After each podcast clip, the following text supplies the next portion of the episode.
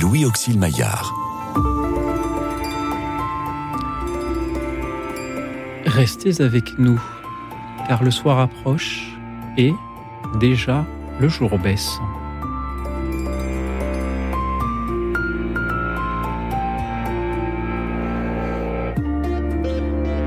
Bonsoir à toutes, bonsoir à tous, chers amis, chers auditeurs qui nous émerveillez chaque soir par la beauté de vos témoignages, de vos méditations.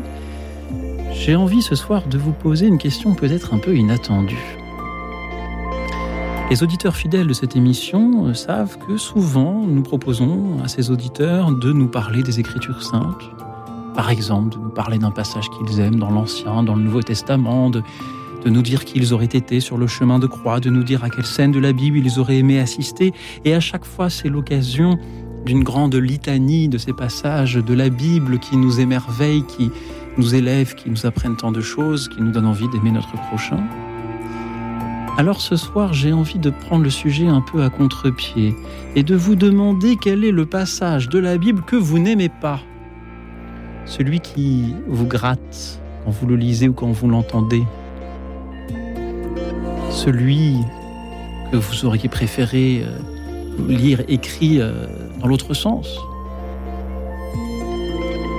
Celui que vous préféreriez ne pas lire du tout Il y en a forcément un. Il y en a forcément un. Et celui-là, vous allez nous dire lequel il est et pourquoi vous ne l'aimez pas. En nous appelant, numéro que vous connaissez par cœur, mais que je continue à vous donner, le 01 56 56 44 00 je le dis même une deuxième fois, 01 56 56 44 00. Vous pouvez aussi nous suivre et réagir en direct sur la chaîne YouTube de Radio Notre-Dame. Et ce soir, parler de ces passages de la Bible que nous n'aimons pas n'est pas une émission, on va dire, du mal de la Bible, bien au contraire, mais une émission où on va peut-être parler de tous ces passages qui nous accrochent encore un peu et de tous ces progrès que nous pouvons encore avoir à faire. Merci à vous pour tout ce que vous allez nous dire et merci à notre invité, le Père Jérôme Bascoul. Bonsoir Père. Bonsoir. Parlez, bien dans votre, dans votre micro. J'oubliais que nous sommes ah, mais nous prenons beaucoup de, l'antenne. Nous, prenons beaucoup de, hauteur dans l'émission, mais il faut, quand même se pencher un peu sur, sur, le sujet et, sur le, micro. Le sujet parfois dans le micro. Vous êtes père, prêtre du diocèse de Paris, vicaire épiscopal en charge de l'œcuménisme, enseignant aussi au collège des Bernardins. Qu'avez-vous euh, ressenti, que vous êtes-vous dit lorsque je vous ai proposé ce thème, celui de parler des passages de la Bible que l'on n'aime pas? Eh bien, c'est une, effectivement, une bonne question parce que voilà, la, Bible, c'est la parole de Dieu qui est contenue dedans. C'est une parole humaine, mais voilà, elle est parole de Dieu et euh, donc. Euh, donc il n'y a rien à, mettre de côté. Et donc effectivement, il y a des passages qui, qui, me posent question pour voilà euh, et, j'aime bien aussi les, oui, oui, des, des, contresens. Il y a des, versets dont on aurait aimé qu'ils soient écrits dans, qui signifient l'inverse. Que voilà. Je pense à un verset comme ça, je me suis amusé en vous écoutant là. Euh, voilà, je suis venu pour être servi et non pas pour servir. Moi, j'aimerais bien qu'il. Euh, mais en fait, il a dit exactement le contraire, notre Seigneur Jésus-Christ. Voilà, je suis venu pour servir et non pas pour être servi. Voilà. Bon, par exemple, hein, mais. oui, on, a parfois du mal à, à, comprendre cela. Vous nous dites qu'il faut l'apprendre en entier, qu'il faut rien laisser de côté. Même les passages de Lévitique euh, que l'on n'applique pas aujourd'hui alors euh, oui, parce que tout est euh, de fait, il y, a différents niveaux de lecture. Hein, on sait bien, il y a le niveau, bah voilà, de ce qu'a voulu dire l'auteur, et puis et puis il y a le, témoignage de ce que il y, a, y a un progrès dans la foi et que euh, aussi de fois, de, c'est important pour nous de, recevoir les, leçons de, de, nos anciens. Voilà, et, je pense à des passages du Siracide là que je lisais euh, récemment là euh, sur l'éducation, sur l'éducation des enfants, donc avec pour pas ménager les coups, ou une vision de, de, la femme qui par le Siracide là qui est qui est très qui est, qui est très euh, patriarcal. Hein, mhm. donc euh, voilà, mais comment euh, voilà, ça, ça, nous gêne. ben, voilà, et eh bien, et pourtant c'est là, ça a été un témoin de, de, la, de, la, de la sagesse en l'occurrence pour ce qui concerne le siracide. Qu'est-ce que ça a à nous dire aujourd'hui Et ça nous, en tout cas, ce que ça, je, très certainement, ça veut dire que l'écriture, elle est interprétée. C'est une parole vivante. Voilà, donc elle n'est pas figée dans la lettre. Elle doit être euh, interprétée dans, dans l'esprit. Et, euh, et, de fait, elle, elle, nous, elle, nous, surprendra toujours si on se laisse, si on se laisse interpeller, si on la met pas de côté trop rapidement. Donc c'est pour ça que les versets que l'on n'aime pas, euh, eh bien finalement, ont quelque chose encore à nous dire. Alors, ça soulève énormément de questions, tout ce que vous nous dites. D'abord, vous dites que la Bible doit être interprétée, mais interprétée par qui? Comment ça se passe? Est-ce que ce sont des, des, grands savants là-haut au Vatican qui interprètent et qui, qui, nous font redescendre la bonne parole? Ou est-ce que c'est aux fidèles de, de, se dire, mais moi je comprends les choses plutôt comme cela et, et je le fais savoir? Alors, Bien sûr, c'est il y a, y a l'Église, elle est, elle est, elle est le corps du Christ. On le voit bien en ce moment où nous sommes dans l'attente de la, de la venue de l'Esprit Saint, où le Seigneur, euh, jusqu'à l'ascension, a enseigné, le, Christ ressuscité a enseigné ses, disciples, leur a fait, euh, les, a fait, euh, les a fait entrer dans la compréhension de l'Écriture hein, depuis, depuis les, les pèlerins d'Emmaüs. Donc voilà, ils ont eu 40 jours et, et là, ils vont recevoir l'Esprit Saint, le Seigneur. Euh, va leur laisser euh, eh bien le, le, chant de l'apostolat et de l'annonce de, l'évangile. Et donc ils auront à, convaincre avec leurs propres mots euh, les, juifs, les samaritains, les païens sur leur, que, le Seigneur mettra sur leur chemin donc ça, c'est toute l'histoire des actes des apôtres qui se déploient. Et donc, euh, Saint Paul, il est très clair, par exemple, quand il dit, moi, euh, quand j'ai commencé mon apostolat, euh, voilà, après, après le chemin de Damas, j'ai été en Arabie, puis à un moment, je suis remonté à Jérusalem et j'ai été voir ces colonnes de, de la, ces, colonnes de l'Église. Hein, euh, et les colonnes, c'était les apôtres. Donc effectivement, on, reçoit la parole, elle est garantie par le témoignage apostolique.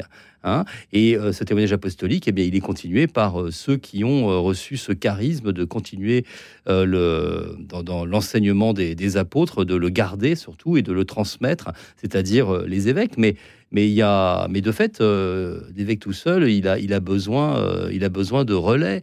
Et, dans l'interprétation, dans l'Église, il y a, il y a, comment dire, tout le monde a reçu cet esprit et euh, selon ce qui lui a été donné, eh bien, participe de ces des, lumières pour éclairer, euh, pour expliciter cette parole de Dieu contenue dans la lettre et qui doit se déployer euh, dans, dans un discours de feu. Comment, Père, trouver, faire la part des choses, trouver l'équilibre entre interpréter selon l'esprit et non selon la lettre, d'une part, pour euh, voilà, trouver une cohérence entre tous ces enseignements, et d'autre part, éviter le relativisme. Comment, oui, comment éviter de, de, juste tout interpréter de la manière qui nous arrange le mieux? Alors, bien sûr, le, dans l'interprétation, il y a, donc l'écriture et puis la, tradition d'interprétation autorisée, on va dire, c'est-à-dire les pères de l'Église, euh, les décisions des conciles qui vont euh, expliciter, euh, par exemple, que le, Fils, il est, il est consubstantiel au Père, etc. Ce qui, donc ça, c'est une explicitation de, de, de, de l'évangile de Saint Jean, qui parle des relations, où Jésus parle des relations, de, ses relations avec son Père et avec, les, et avec l'Esprit Saint. Donc euh, tout n'est pas euh, euh, comme ça de donné dans, dans, dans l'écriture, elle se déploie, euh, l'écriture, dans le temps. Et donc, euh, elle est donc l'interprétation, certains, certaines, la foi, elle est, elle, se, elle est fixée voilà, par, dans, la, dans la discussion sur certains, dans certains domaines, dans certaines doctrines qui deviennent donc des, euh, qui deviennent des objets de, de, de, notre foi, de, qui sont proposés à notre, à notre foi, auxquels nous sommes, euh, nous sommes invités à adhérer. Mais après, le, notre intelligence, elle, elle, elle, on peut, ne peut pas l'empêcher de travailler. Elle va travailler sur ce donné euh, révélé, elle va travailler sur la tradition, et elle va travailler donc à, à, la lumière de ce que l'enseignement officiel de l'Église, le magistère, peut dire. Mmh. Hein, mais, mais tout ça, ça va interpeller la, la, conscience du croyant. Et encore une fois, on est, c'est pas moi tout seul qui interprète dans mon coin, c'est, c'est, c'est l'Église qui, euh, dans son ensemble, eh bien, est gardienne hein, euh, de, de la, du dépôt de la foi. Vous, vous, me rappelez ce catéchisme de l'Église catholique que, que j'ai redécouvert à l'occasion d'un, d'un, débat avec une personne résolument athée, comme quoi ce genre de débat peut être très instructif. Euh, le sens surnaturel de la foi, point 91, tous les fidèles ont part à la compréhension et à la transmission de la vérité euh, révélée. Ils ont reçu l'onction de l'Esprit Saint qui les instruit et les conduit vers la vérité tout entière. Et puis un peu avant, je lis en effet les fidèles se souvenant de la parole du Christ à ses apôtres qui vous écoute m'écoute. C'est pas mal ça comme slogan Ouais. pour une émission de libre antenne qui vous écoute m'écoute. Oui, oui. Euh, pardon, reçoivent avec docilité les enseignements et directives que leur pasteur leur donne sous différentes formes. Reçoivent avec docilité les enseignements et directives. Et là, et là j'ai envie de vous demander, on- on- ce soir, on fait une émission dans laquelle on demande à nos auditeurs quels sont les passages de la Bible qu'ils n'aiment pas, qui les grattent, qui, qui les Mhm. démangent.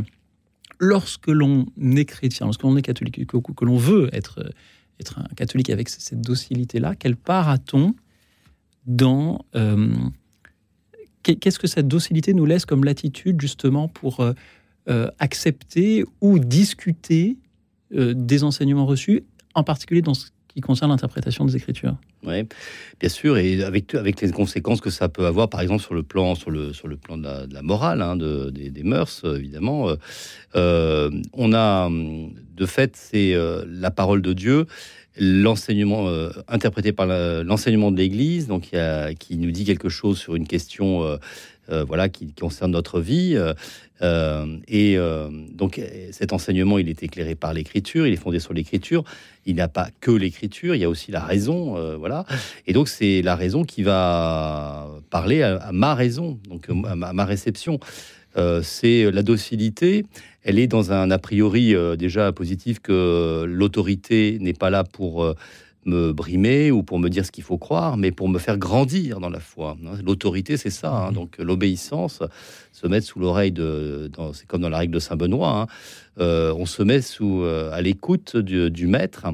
euh, pour grandir, pour grandir soi-même. Donc du coup, il y a une dynamique. On on n'a jamais fini de, de penser, on n'a jamais clos un, un- un sujet de pensée. Et parfois, il y a des, effectivement, il y a des, il y a des choses qui peuvent être difficiles, qui peuvent euh, euh, se sembler contredire euh, le, le- le bon sens. Et, euh, voilà. Et donc, euh, donc ça va être, il y a des, des enseignements qui sont difficiles à recevoir, hein, parce que surtout quand ils affectent notre notre vie, par exemple. Et, et pour poser ma question autrement, est-ce qu'on a le droit de ne pas aimer certains passages de la Bible? Lorsque je demande, lorsque je pose cette question aux auditeurs, est-ce que je, je les invite à l'hérésie ou pas du tout? Non, euh, parce que de fait, euh, on peut prendre le livre de Job, hein, euh, maudit le jour de, de ma naissance. Ah, donc, euh, les, les clameurs de l'écriture elle-même, hein, voilà, qui sont, qui nous apprennent à, à nous plaindre hein, devant le Seigneur. hein, voilà, donc dans, dans les psaumes notamment. euh, Il y a des psaumes d'action de grâce, mais il y a des psaumes qui sont de, de longues plaintes. Voilà, donc euh, et donc qui sont des plaintes que le que le, le- celui qui prie adresse à, à son Oui. Seigneur. Donc voilà. Et je crois que c'est justement ce dont un auditeur va nous parler. Bonsoir Jean-Michel. Oui, bon- bonsoir. Euh, moi, je, Je- Jean-Michel, je vous entends très mal. ils sont de violence extrême. Ils sont, euh, j'appelle à la guerre. Jean-Michel. Jean-Michel, est-ce que vous m'entendez? Je suis désolé, je, vous entends très très mal, Jean-Michel. Bon, d'accord, je vais essayer de m'approcher de la fenêtre. S'il vous plaît, ou peut-être que vous avez mis, mis votre haut-parleur. Ah oui, j'ai mis mon. Alors, si vous pouviez l'enlever, parler directement là, dans le micro. J'ai enlevé le haut-parleur. Ah, c'est mieux, Ah, c'est voilà. beaucoup mieux, Jean-Michel. Merci Ah, beaucoup. d'accord. Bon, Allez-y. je ne savais pas, vous voyez. Euh, bah, moi, je dis qu'il y a certaines psaumes en particulier qui sont d'une violence extrême, qui appellent vraiment au massacre.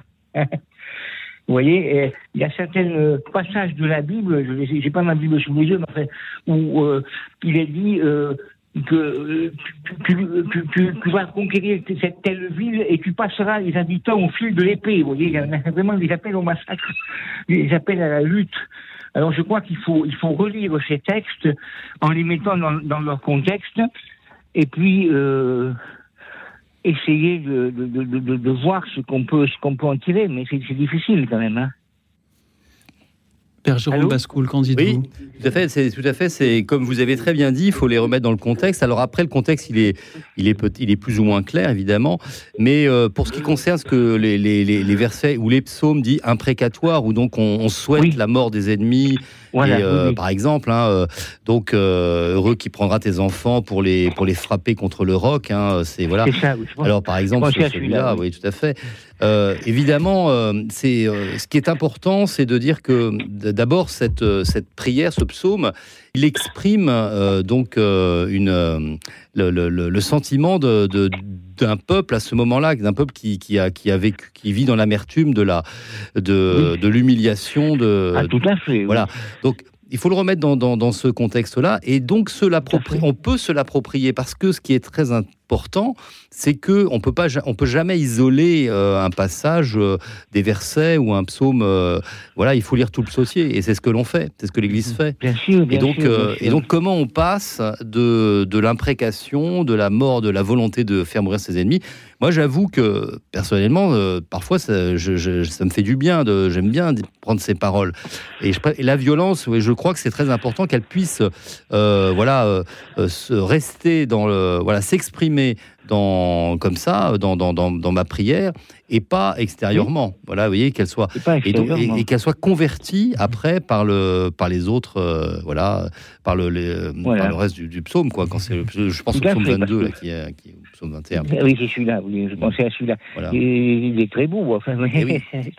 Merci Jean, Jean-Michel. Ce que je voulais vous dire aussi, c'est que on, on, ça ne marche pas sur YouTube. Hein. Ah on vous a eh pas bien, du tout sur YouTube. nous allons essayer de, voilà, de réparer si cela. Euh, Jean-Michel, merci voilà. de, de, nous signaler euh, ce problème. Jean-Michel, oui. Merci de nous avoir parlé de ces psaumes, certains psaumes qui sont trop violents quand on les lit, oui. quand on les ressent. Merci euh, de donner un si bel exemple de ce que nous proposons à nos auditeurs ce soir. Parlez-nous d'un passage de la Bible que vous n'aimez pas. Alors il ne s'agit pas d'être négatif, il s'agit de réfléchir Bien ensemble à, à, tout ce que nous avons à comprendre mieux, à tout, ce qui nous, à tout ce qui nous touche, parce que si, si nous, nous, aimions euh, tout spontanément de ce qui est écrit, peut-être n'aurions-nous plus rien à apprendre, plus rien à, à faire pour grandir. Euh, et en parlant de ce que nous n'aimons pas y lire, nous parlons de tout ce qui nous reste à accomplir, peut-être.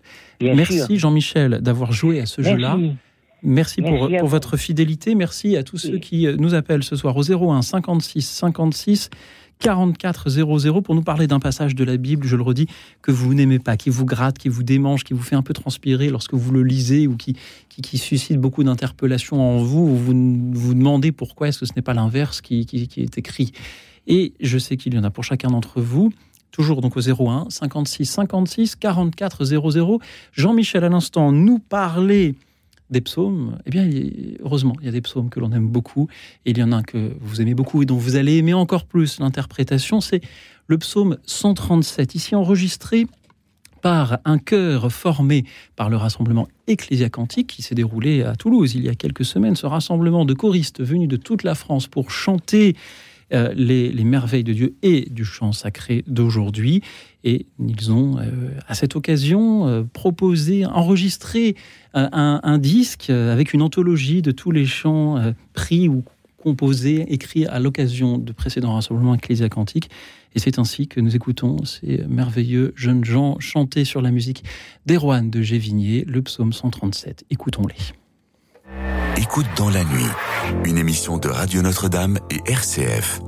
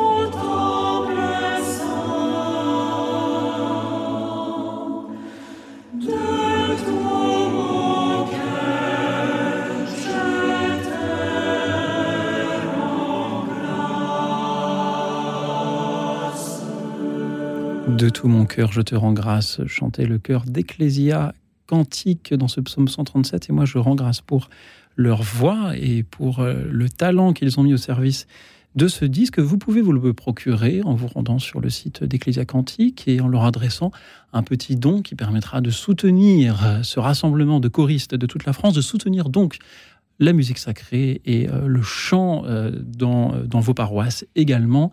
Merci à vous pour euh, le soutien que vous leur adresserez. Merci à ceux qui nous appellent aussi, toujours au 01 56 56 44 00 pour euh, nous dire ce soir quel est ce passage des Écritures que vous n'aimez pas, celui qui vous gratte, qui vous démange, qui vous, euh, qui vous interroge, dont vous vous dites mais pourquoi est-ce qu'il n'est pas écrit dans l'autre sens? Mais qu'a-t-il bien pu vouloir nous dire? Je, je, pense que le traducteur s'est trompé, même pense-t-on parfois en lisant les Écritures. Merci à Marie-Thérèse de Ici les Moulineaux. Bonsoir Marie-Thérèse. Bonsoir Marie-Thérèse, m'entendez-vous? Il semble que Marie-Thérèse ne soit plus avec nous. Peut-être est-elle retournée euh, lire euh, la Bible pour bien vérifier ce qu'elle avait à nous dire. Euh, en attendant qu'elle nous Ouais. rejoigne, Père Jérôme Bascoul, je crois que vous avez un autre verset à nous partager. Ah oui, oui. Alors moi, j'en ai un. Là, si les auditeurs peuvent m'éclairer, alors celui-là, je l'aime pas euh, à le commenter. hein. Alors, le premier, c'est Jean 16. Alors, le verset 7, c'est génial. C'est dans l'attente de l'Esprit Saint. Je vous dis la vérité, il vaut mieux pour vous que je m'en aille, car si je ne m'en vais pas, le défenseur, l'Esprit Saint, ne viendra pas à vous. Jusque-là, tout va bien, on, est, on, on adhère. Alors, verset 9. Quand il viendra, le défenseur, l'Esprit Saint, il établira la culpabilité du monde en matière de péché, de justice et de jugement. Explication, verset 9. En matière de péché, puisqu'on ne croit pas en moi. En matière de justice, puisque je m'en vais auprès du Père et que vous ne me verrez plus. En matière de jugement, puisque déjà le prince de ce monde est jugé. Eh bien, si quelqu'un peut me donner quelques lumières sur ce- ces deux versets, je lui en saurai gré, parce que moi, je suis euh, évidemment, je lis les notes en bas de page de, mes de ma Bible d'études, euh, mais enfin, je trouve quand même que l'idée euh, que développe Jésus là dans ces, dans ces, deux, dans ces deux versets, Pouvez-vous nous en redonner la référence, Père? Alors c'est donc Jean, c'est l'évangile de Saint Jean, chapitre 16, versets 8, 9 et 10 Alors, si et les, 11. si les auditeurs veulent réagir, ils sont les bienvenus, toujours au 01 56 56 44 00, pendant que nous écoutons bien Marie-Thérèse. Bonsoir à vous. Allô? Oui, Marie-Thérèse. Allô? Vous êtes à l'antenne. Est-ce que vous m'entendez? Nous, on vous Ah, entend. je suis avec, je suis avec Radio Notre-Dame. Voilà. Absolument. Allô Oui, alors je crois que euh, la communication euh, risque d'être euh, délicate. Je regrette, Marie-Thérèse, on ne vous entend pas suffisamment. Voici ce que vous vouliez nous dire. Dieu a plusieurs demeures. Quelles sont-elles Peut-on lire dans, dans l'évangile euh, de Jean Euh, Voilà, Père Jérôme Bascoul, que Il y a plusieurs demeures dans, la maison, euh, du Père Jean, chapitre 14 cette fois-ci. Ouais. Voilà le verset que Marie-Thérèse n'aime pas. Alors, Ouais. malheureusement, nous ne parvenons pas à l'entendre suffisamment pour qu'elle nous dise moins qu'elle ne comprend pas. Quoi. Pourquoi. et- mais euh, est-ce que vous pouvez peut-être nous, nous- au, au débeauté nous dire quelques mots de ce verset? Oui, ça fait partie aussi des, évidemment des, il y a une pluralité d'interprétations et donc on déjà, on est personne n'est à peu près sûr de. euh, il n'y a pas un sens comme ça, mais donc euh, évidemment il y a plusieurs demeures dans la maison du père. Euh, c'est qu'il y en a une, il y en a une pour chacun d'entre nous. Euh, Déjà, voilà, il y a une place qui nous est, qui nous est donnée pourvu que eh bien nous, puissions voilà, accomplir ce chemin euh, dans, la confiance. Voilà, donc ça c'est un niveau d'interprétation euh, où on est sûr de ne pas se tromper. Maintenant, voilà, euh, euh, c'est comme euh, les demeures, hein, c'est comme dresson trois tentes, une pour toi, une pour Élie et une pour, euh, et une pour Moïse. hein, c'est ce que- dit Pierre. Alors on, on a des références à la fête des tentes, etc. de Hanou. Mais euh, bon, euh, il y a des paroles comme ça qui sont mysti- enfin qui sont qui ont euh, qui sont suggestives, on va dire. Donc, mais qui Mhm. sont euh, voilà, on se pose une question et euh, c'est comme les paraboles. Les paraboles, on n'a jamais euh, une euh, on n'a jamais une, une compréhension unique.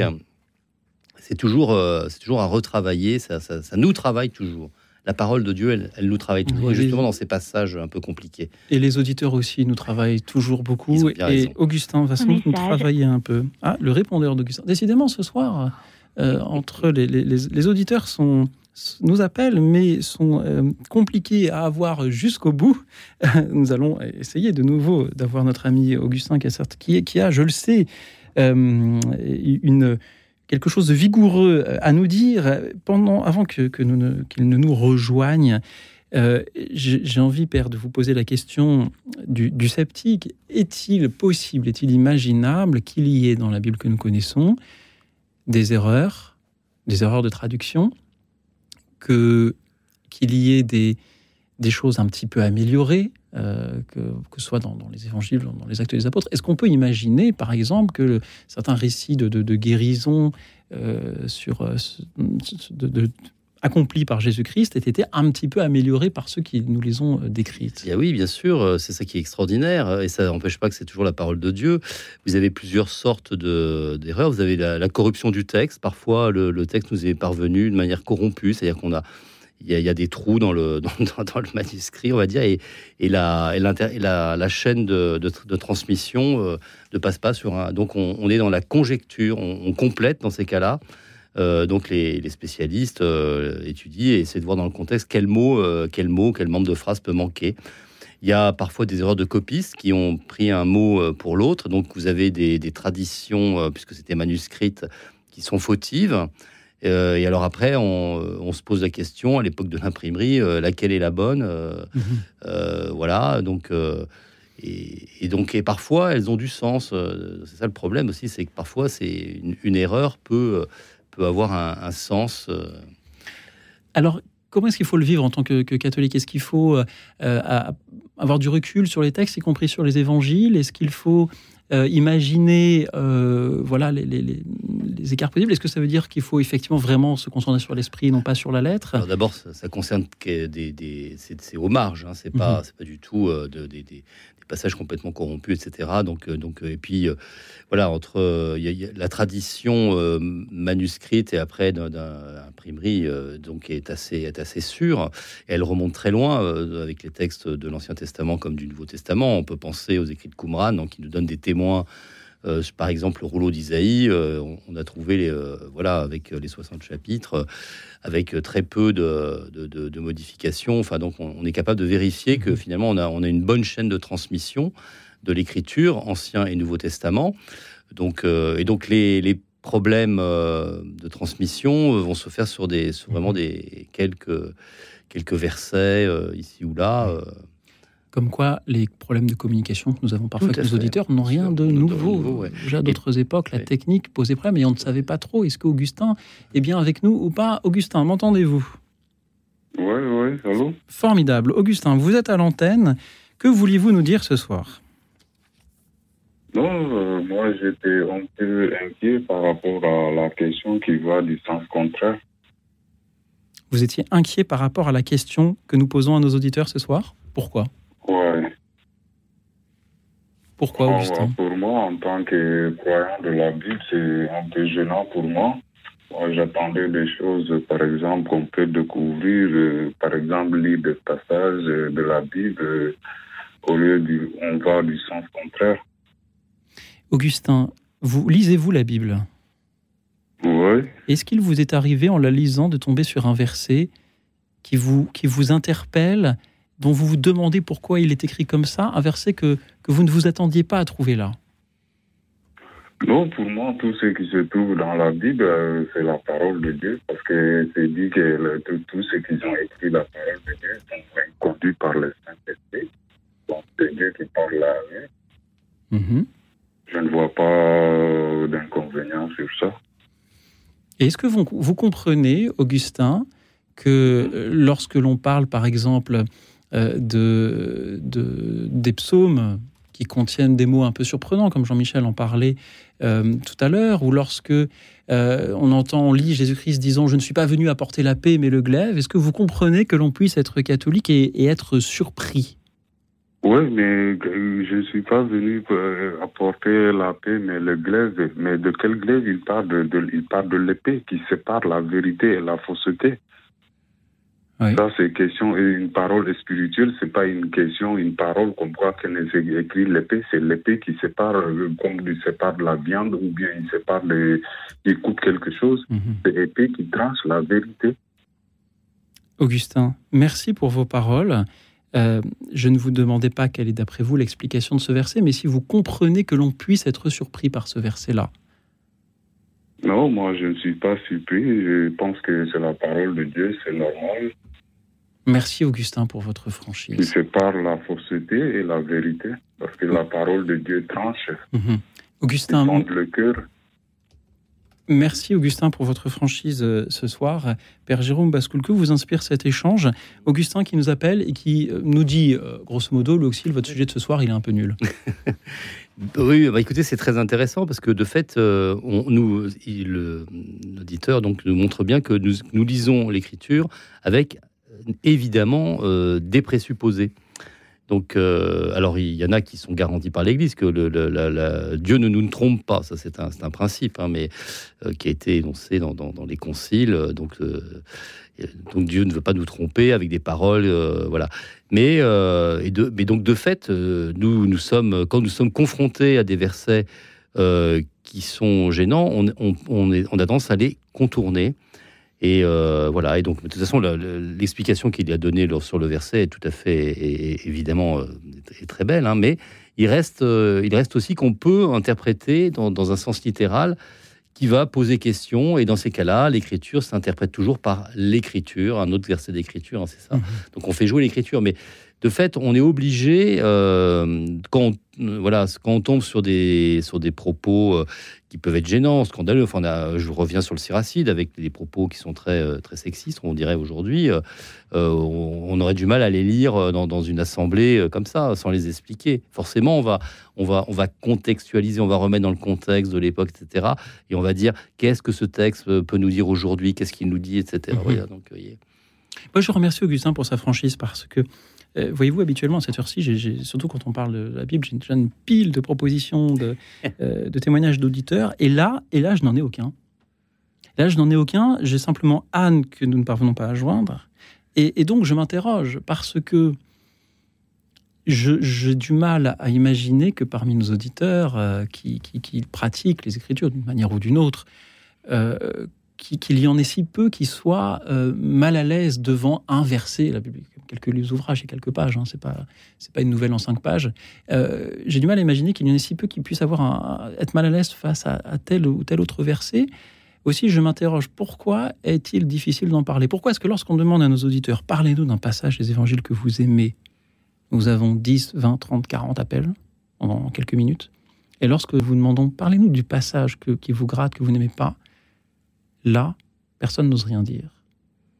Et alors là, je sais qu'il y en a qui nous écoutent et qui sont en train de se dire, Ouais, au fond, il n'a pas sûr. complètement tort. Alors, la, la question, c'est la, parce que vous avez, on emploie le verbe aimer, Alors, évidemment, euh, euh, et ne pas aimer euh, quelque chose de- qui soit dans, l'écriture, ça veut dire qu'on n'aime pas Dieu. Donc, du coup, c'est vrai qu'on est un petit peu gêné pour répondre peut-être à la formulation.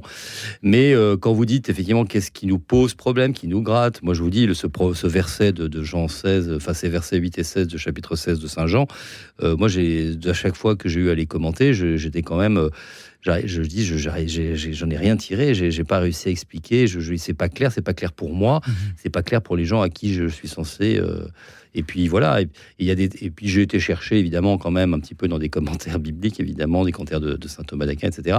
Parfois les explications même des pères, elles sont, euh, elles sont pas forcément, euh, euh, il sait pas, voilà, ils, ils sont passés un peu rapidement là-dessus. Donc, donc je suis, donc ça me, ça me conforte euh, que de fait ça me rend, enfin, je, je suis assez confiant quoi.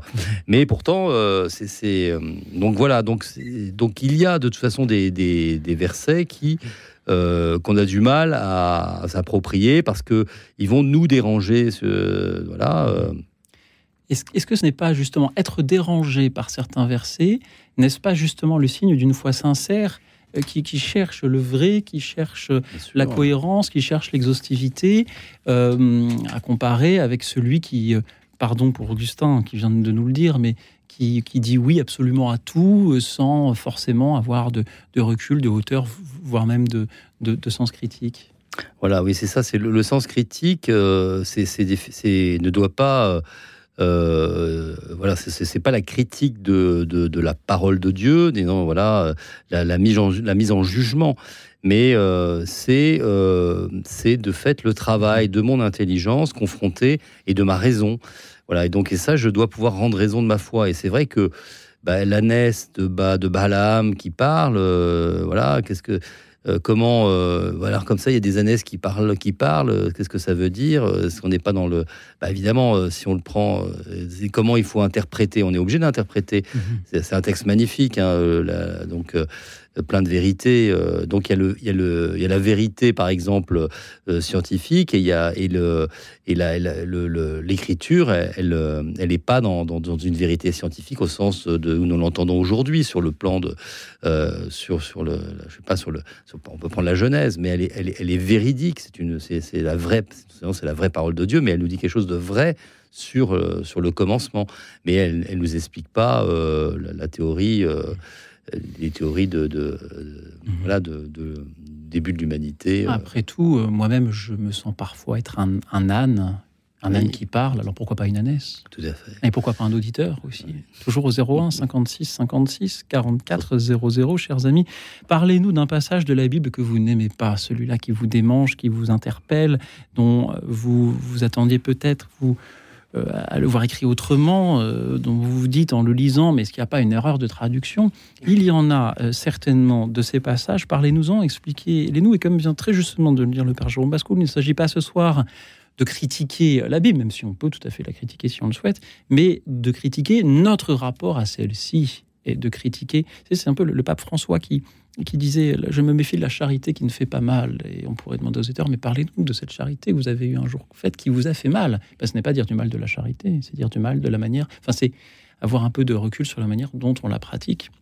Merci donc à ceux qui nous parlent de leur rapport à la Bible en nous parlant de ces passages-là qu'ils ne se sont pas appropriés au 01 56 56 44 00. Merci pour euh, vos appels, chers amis. Merci. Euh, merci à Barry et Batia euh, Segal, deux chanteurs israéliens. Alors, je sais que l'œcuménisme, euh, c'est s'agissant, je crois, des différentes confessions chrétiennes et le dialogue avec nos frères aînés dans la foi dépasse peut-être un peu ce cadre-là, mais écoutons-les quand même chanter un extrait, bien sûr, de ce qui est pour nous l'Ancien Testament. Sur tes murailles, Jérusalem, j'ai placé des sentinelles. Écoutons-les. Écoute dans la nuit. Une émission de Radio Notre-Dame et RCF.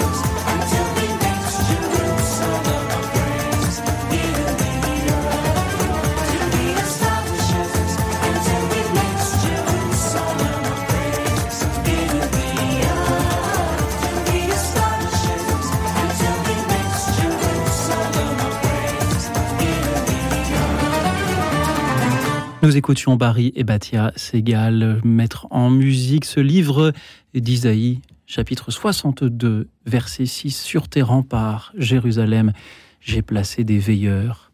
Ni de jour, ni de nuit, jamais ils ne doivent se taire. Vous qui tenez en éveil la mémoire du Seigneur, ne prenez aucun repos. Et moi, sur ton standard, écoute dans la nuit, j'ai placé des auditeurs. En plus, ça rime. Ils nous appellent au 01 56 56 44 00 pour nous parler de ces passages de la Bible. Ils ne doivent pas se taire. Ils ne doivent pas se taire pour nous parler de ces passages, des écritures qui, qui les grattent, qui les démangent, qui les font transpirer, qui ne s'attendaient pas à y lire. Merci pour vos appels. Merci à Patrice. Il nous rejoint depuis l'Alsace. Bonsoir, Patrice. Ah, bonsoir. Je me demandais ce qui se passait parce que ça fait trois minutes qu'on entend la musique, là. Eh bien, c'était que le- la régie vous a appelé pendant la pause musicale et maintenant c'est à votre tour. Vous êtes à l'antenne, Alors, Patrice. euh, moi, je suis très content du sujet de ce soir. Ah, merci. Ouf. Voilà. Alors, euh, j'ai deux passages qui, que je trouve choquants ou heurtants. Et Oui. donc, euh, je vais en citer deux pour pas être de reste. Un des évangiles et un de l'Ancien Testament. Alors, dans les évangiles, quand Jésus dit, bon, moi je crois hein, en Jésus, il n'y a pas de problème, mais quand, quand on dit que Jésus a dit de boire, euh, qui ne boit, euh, boit mon sang et mange ma chair. Vous voyez ce que je veux dire? Je ne sais pas dans quel passage c'est, il y en a peut-être plusieurs qui en parlent. Oui. Donc voilà pour le- les évangiles. Donc, euh, manger la chair de, de Jésus et boire son sang, ça, je comprends qu'on peut être choqué et ça peut empêcher certaines personnes de s'intéresser à la, à, la, à la chrétienté. Bon, voilà les évangiles. Dans l'Ancien Testament, alors là, je vais peut-être choquer beaucoup de gens. On nous parle souvent d'un Dieu d'amour, tout misé- miséricorde et tout, et donc euh, on dit que Dieu a demandé à Abraham de sacrifier son, fils Isaac. Ça, ça, je aussi, je, on peut, je peux trouver ça choquant et d'autres personnes. Parce que, bon, si Dieu est tout amour, tout miséricorde, moi, je me demande euh, si c'est Dieu qui peut inspirer une telle chose ou, ou si c'est plutôt le diable, puisque Jésus dit lui-même euh, ce monde appartient au prince des ténèbres. Voilà, j'espère que j'ai choqué personne et que Dieu me pardonne si je n'aurais pas dû intervenir sur le sujet de ce soir. Voilà, Merci, mais bon, merci. le Mais sujet bien sûr. m'intéresse, alors voilà. Mais bien sûr que si, euh, cher, euh, cher Patrice. Merci d'avoir été là, d'être avec nous. Euh, Père Jérôme Bascoul, comment réagissez-vous à ce que nous dit Patrice? Bien, c'est-. Alors, les textes, notamment par exemple Jean 6, le discours du pain de vie. hein, Voulez-vous partir vous aussi? Hein, Vous avez été, vous avez entendu, euh, qui mange ma chair et boit mon sang. Voilà, et donc la nécessité, euh, mon cher est une vraie, ma chair est une vraie nourriture, mon sang est une vraie boisson. Voilà, comment cet homme peut-il nous donner son, son, son corps à manger? Mais évidemment, là, euh, comment dire, les pharisiens qui sont, les, non, les disciples, qui soient pharisiens ou qui ont été convaincus à un moment après le après la multiplication des pains. Là ils sont euh, il y, a- quelque chose qui est ils ont ils vont devoir se, décider. Évidemment on n'est pas anthropophage hein, euh, mais euh, comment comprendre ce, ce, verset? Et, il faut passer à un moment là c'est très clair dans, l'évangile de saint Jean ces paroles elles sont elles sont faites pour acculer les, les disciples ceux qui voilà c'est l'épreuve c'est la la crise qui c'est donc la crise qui va se dénouer hein, euh, par, euh, par la foi et la, confiance et, la foi dans, le sacrement, donc euh, le pain et le vin, qui sont le corps et le sang du Christ réellement, etc. Et donc ce réalisme est affirmé dans, Saint Jean. Donc il y a une volonté délibérée de, provocation, mais Jésus sait ce qu'il fait, il sait jusqu'où il peut aller. Donc dans, dans, ces propos qui effectivement sont scandaleux, peuvent être scandaleux. Voilà, mais nous, nous, mais, mais nous avons les moyens de passer au-delà du scandale. Quant au sacrifice d'Isaac, évidemment, c'est euh, les, les- la tradition déjà d'interprétation juive. euh, voilà, euh, elle, effectivement, elle, elle, elle, elle, est- demande. Enfin, effectivement, Dieu ne demande pas de, que nous tuions nos, enfants. euh, évidemment, il- il- euh, voilà, c'est Dieu qui nous les donne, donc euh, il va pas nous, les reprendre. D'ailleurs, c'est la leçon finale du, euh, du texte de la Genèse. Alors que cette épreuve, dans sa cruauté, euh, voilà, c'est ça qu'on, qui peut. Et, le texte en rajoute. Hein, euh, c'est, Isaac qui dit Eh, Papa, euh, euh, je vois euh, le bois, je vois le couteau, mais où est-ce qu'il est l'agneau Euh, Et puis, euh, bah, Dieu pourvoira, mon fils. Tiens. Ben, moi, j'aurais pas obéi. Hein. Oui, oui, bah, C'est- aussi Moi, un texte. pas obéi. Mais vous, mais alors voilà, mais je- vous avez raison d'une certaine manière. Vous avez raison de pas, bien sûr. Euh, dans la, il faut, faut aussi euh, replacer ça dans, dans le, dans toute la globalité de l'écriture, notamment l'interdiction euh, de tu ne tueras pas et des sacrifices humains. Et euh, de fait, euh, par exemple, le roi Jephthé qui dit voilà, merci pour remercier le Seigneur de, sa, bonté. La première personne qui sortira de la ville, eh bien, euh, elle, sera passée par le feu, comme dans sa liste des juges. hein. Et puis c'est sa fille, sa propre fille, la fille de Jephthé, et qui va consentir à ce sacrifice absurde. Voilà, et c'est la faute. Et voilà, donc, donc il y a une critique hein, de, de- non, il faut pas le faire. hein, on est d'accord. hein, et Dieu ne demande pas ça. Mais, euh, mais de fait, ça rejoint euh, quand même des. euh, de- voilà, on est prêt à mettre la fin justifie les moyens. Il y avait des, des pratiques dans, dans l'Orient ancien de, de sacrifier son fils pour euh, voilà le roi qui sacrifiait un de ses fils pour euh, pour, a- a- pour attirer la bénédiction et la, la protection sur ses sur ses constructions. Voilà les constructions d'une ville, d'un temple. Oui. euh, Patrice, merci pour votre cri. Moi, je n'aurais pas obéi. En, en- en Ah oui, vous, j'aurais- ent- en vous entendant, Ah j'entends le- le- la, la soif de liberté et je me pose la question, mais moi, est-ce que moi j'aurais obéi si j'avais été à la place d'Abraham? Qu'est-ce que j'aurais moi, fait? non. Et peut-être que bien des auditeurs sont en train de se poser. On pourrait faire une émission rien que là-dessus. Qu'auriez-vous fait à la place d'Abraham? Si- On a notre libre arbitre et on a notre- le discernement nous est donné aussi. Mhm. Merci. Et donc, Patrice, euh, oui. Pas de, pro- pas de problème avec, avec Jésus. mais euh, par exemple, pour le, le sang et la chair de, de Jésus, euh, moi je crois à la communion, mais je rattache pas ça au, au sang et à la chair. Et ça peut choquer, et je comprends que ça peut choquer. Il y a des gens qui rentrent pas en, en foi euh, chrétienne à, à cause de certains de ces passages. Bon, moi, c'est les deux qui me semblaient les, les, Ah oui, c'est- qui sont- peuvent être choquants, quoi. Voilà. Sont- Et donc, encore une fois, comme Jésus dit, ce monde appartient au prince des ténèbres. Comme on peut être inspiré aussi bien par des forces bonnes que des forces mauvaises, moi, je me permets, et encore une fois, que Dieu me pardonne si, si j'aurais pas dû, je me permets de me poser la question qui est-ce qui a demandé à Abraham de sacrifier son fils? Moi, pour moi, ça pourrait être le diable, puisqu'il imite, c'est le singe de Dieu ça restera un- un- une question euh, ju- jusqu'à ma mort. hein. Ouais. J'espère avoir la réponse euh, Alors, après. Oui, oui, de fait, il y a des. Alors, je n'ai pas, j'ai pas de référence ici, mais il y a de fait des traditions d'interprétation. De, c'est toujours le, le problème. hein, mais mais c'est- c'est- encore une fois, le texte de la Genèse euh, est fait et construit pour que nous soyons, euh, que nous soyons nous-mêmes euh, dans cette situation de dire mais qu'est-ce que je, qu'est-ce que j'aurais fait? C'est- le texte est construit pour ça. Le, le- Ah, un, un indice, merci. un indice, c'est la, la réaction d'Isa- d'Isaac. Quand on lit le texte, on, se dit mais euh, on, est, on est très gêné. Parce que, euh, parce Isaac, il pose la bonne question. Où est-ce qu'il est, la- l'agneau pour le sacrifice? On va, on va offrir un sacrifice. Je suis avec toi pour offrir un sacrifice.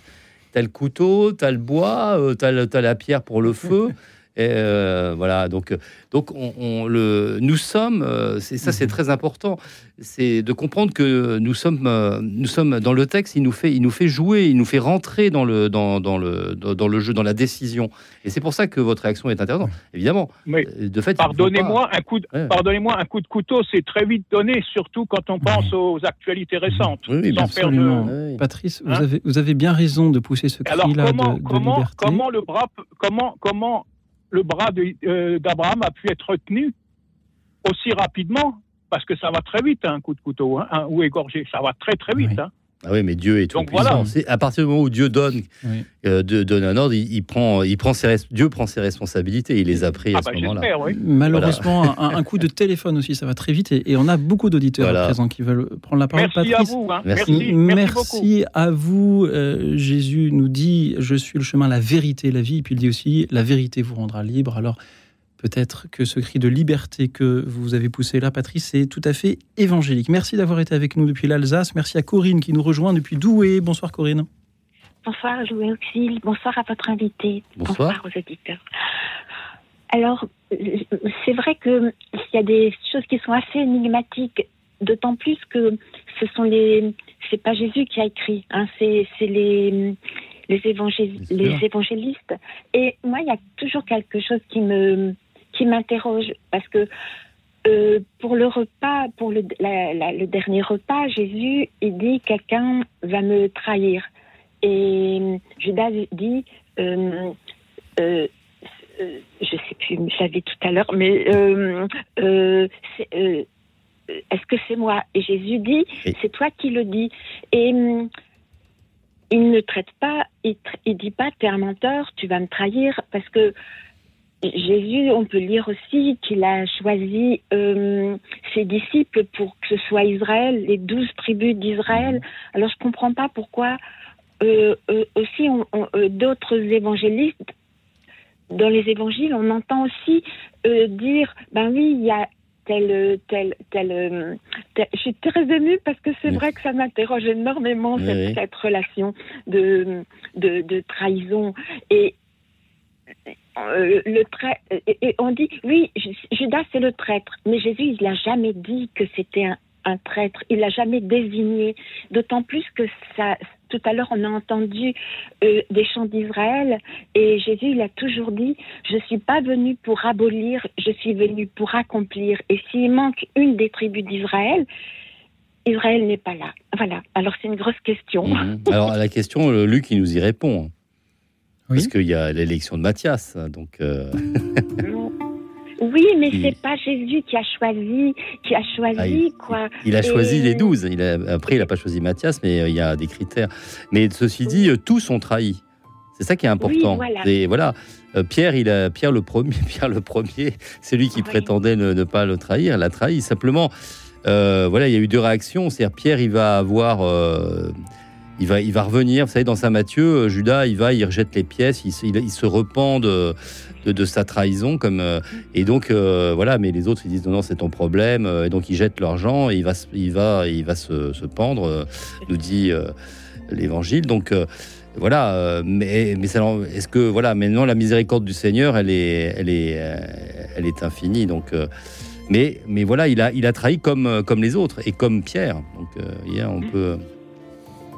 Donc, il est aussi euh, sous la miséricorde de Dieu. hein. Merci Corinne. Merci, merci. Excusez-moi pour mon bégaiement, je suis tellement émue. que- merci, bonne soirée. Bonne Belle soirée. soirée à vous Corinne. Merci de, de nous rappeler nos propres trahisons en quelque sorte par vos, vos témoignages. Merci à tous ceux qui continuent à nous appeler. 01 56 56 44 00. Parlez-nous d'un passage de la Bible que vous n'aimez pas. Un passage qui vous fait transpirer, qui vous démange, qui vous gratte, que vous ne vous attendiez pas à y trouver. On vous demandez en le lisant s'il n'y a pas une erreur de traduction. Dites-nous lequel, dites-nous pourquoi. 01 56 56 44 00. Merci à tout de suite.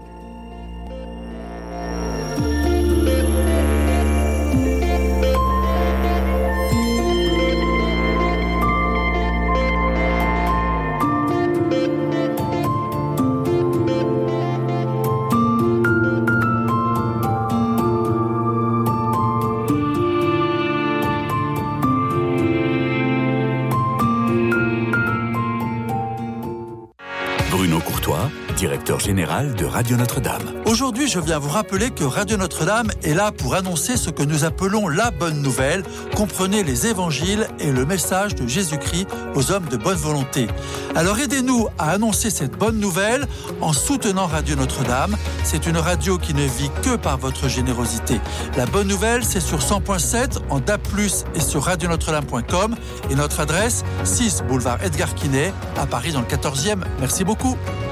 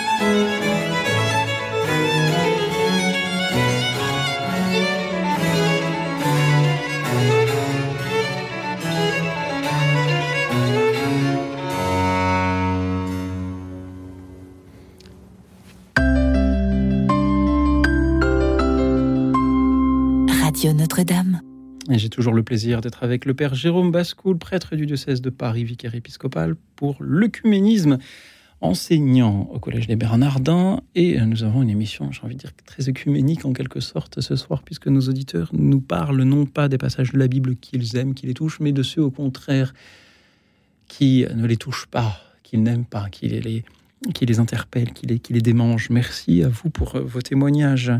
Toujours au 01 56 56 44 00. Merci à ceux qui euh, nous suivent en direct sur la chaîne YouTube de Radio Notre-Dame. Et merci euh, à Guy qui va être avec nous. Bonsoir Guy. Bonsoir Luoxine, merci pour ce bon sujet. Encore une bonne émission à votre actif, bravo. Merci Guy. Bonsoir Père Jérôme. Bonsoir. Oui, il y, a, il y a plusieurs paroles du Christ qui me choquent, qui me blessent. Euh, quand bien vous qui êtes mauvais, donnez de bonnes choses à vos enfants, combien votre Père du ciel qui est très bon vous donnera de meilleures choses. C'est le terme mauvais qui me choque. Comme je vous comprends, Guy. Ouais, parce que si c'est la- si c'est une erreur de traduction, Non, par non, exemple, si c'est si c'est euh, quand bien vous qui faites de mauvaises choses, ça je l'accepte. Mais me faire traiter de mauvais, enfin nous faire traiter de mauvais, j'accepte pas.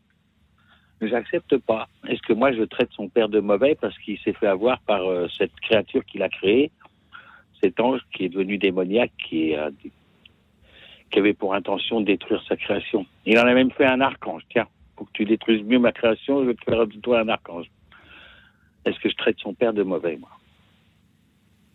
C'est ma réponse au Christ. Ouais.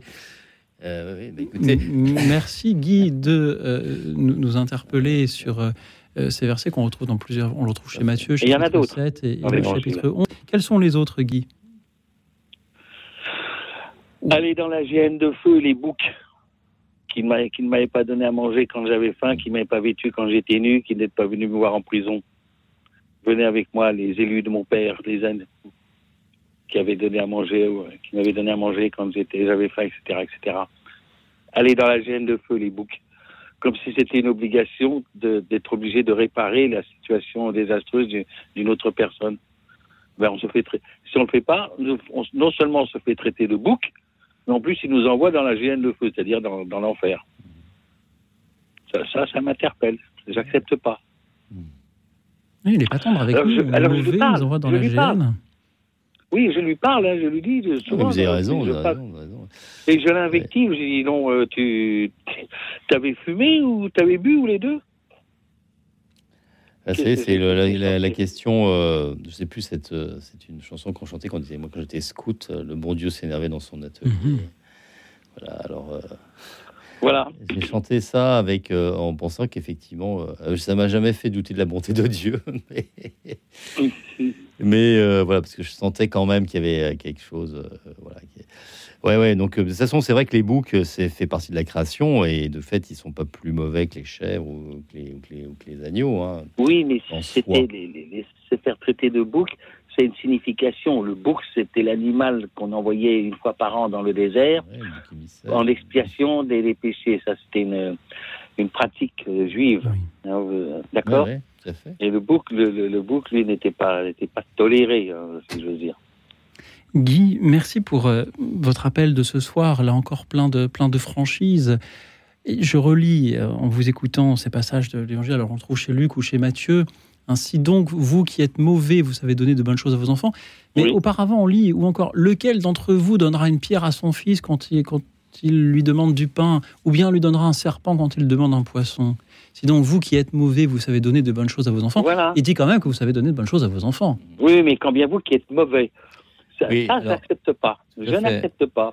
Alors ça, mais on Est-ce que peut, c'est la bonne traduction Parce Mhm. que vous savez, on dit toujours traductore, traitore. bien sûr. Non, mais c'est la bonne, mais c'est un, ça fait partie aussi de, de- d'un, comment dire, d'un, d'un effet rhétorique.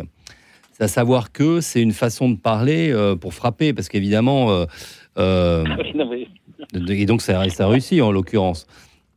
Mais, mais de fait, c'est euh, voilà parce que entre les moutons et les boucs dans, dans, dans l'absolu, c'est des comme création, c'est il y a aucune raison que les, que les boucs soient mauvais, que les, que les moutons le soient. Voilà donc donc il y a des manières de, de parler. Euh, effectivement, vous qui êtes mauvais, c'est vrai que ça fait euh, ça englobe. On est on est on, on est réduit à, à nos à, à nos actes. voilà donc. le Seigneur, il y a d'autres moments où il le fait, il traite de voleurs, etc. Avec les pharisiens, il n'est pas tendre. Euh, Mais là, c'est la réalité.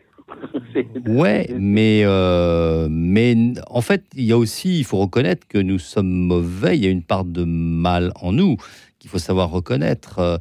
Et dans la. Oui, voilà, donc c'est aussi, c'est à ce niveau-là aussi que le Seigneur nous interpelle, évidemment. Mais on ne se réduit pas à notre, à notre mal. hein, et, le Seigneur, et de toute façon, le Seigneur donne toujours le remède.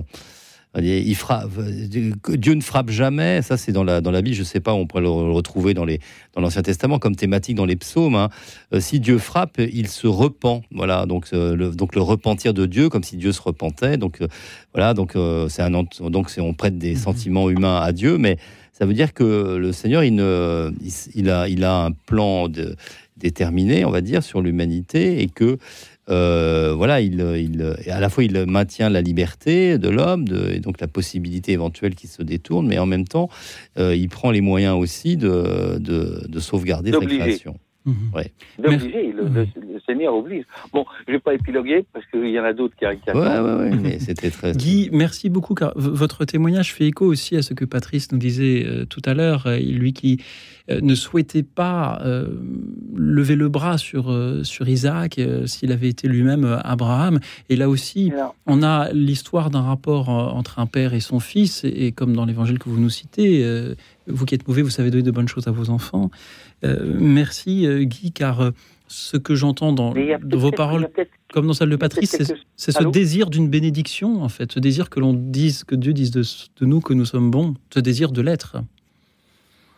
Mais il y a quand même en ce qui concerne Abraham, Mhm. peut-être que c'est réellement le diable qui a incité Abraham à commettre cet acte parce que c'était une, une tradition, comme vous l'avez dit, euh, Père Jérôme, de, de- de sacrifier un enfant en remerciement au Dieu. Bon, mais que, Dieu- que Abraham était un, était un saint homme, il était très dévoué auprès de Dieu. Bon, il, euh, il, il observait absolument la loi juive et que c'est Dieu qui est intervenu Oui. pour contre, contrecarrer le diable Mhm. et qui a retenu le bras et qui a placé un bouc dans, le, dans, les, dans les orties pour euh, servir de sacrifice. Mais c'est, peut-être le diable qui a incité Abraham, qui en toute, Oui, oui, en mais- toute franchise a, a fait cet acte parce que c'était un acte naturel, mais Dieu n'a pas a voulu et par le fait même, il a montré à Abraham que c'était fini les sacrifices Mhm. humains.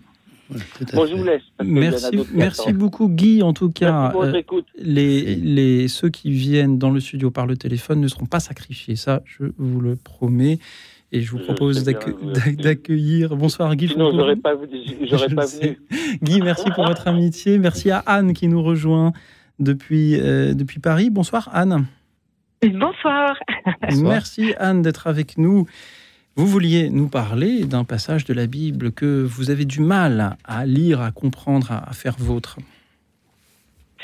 Alors oui, je, tombais sur un, extrait de Marc au chapitre 11, euh, quand euh, Jésus avait faim et en fait, euh, il est allé voir le figuier et il n'y avait avait pas de figues. Et, mais en fait, il n'y avait pas de figues parce que c'était pas la saison des figues. On le dit en plus. le- le- il le Certes, dit, en on le dit, donc le, Seigneur euh, devait le savoir. Et, euh, et, et on dit, euh, mais le euh, Pierre, qui, qui se rappelle de ce qui s'est passé, dit à Jésus, mais Rabbi, regarde le figuier que tu as maudit, il a séché. Alors je me disais, ben, pourquoi, pourquoi il maudit le figuier alors que le figuier, la saison du figuier euh, est à une certaine période et visiblement c'était pas la saison des figues. Mhm. Voilà, Ah oui. bon, c'est c'est- Ah oui, non, mais c'est très, c'est très, c'est très intéressant parce que c'est des bonnes questions que vous vous posez. Et euh, ouais, ouais, bien sûr. Et de, il y a et- quelque chose, une traduction, un problème Non, de non, non, traduction. non, non, non, ou- non, au contraire, non, non, mais c'est fait là encore. De, de fait, tout est fait pour montrer le scandale. C'est c'est justement si Jean insiste, enfin, pardon, Pierre euh, le fait la remarque à Jésus, c'est que mais Ouais. c'est que l'évangile de Marc veut bien nous dire quelque chose de, de précis.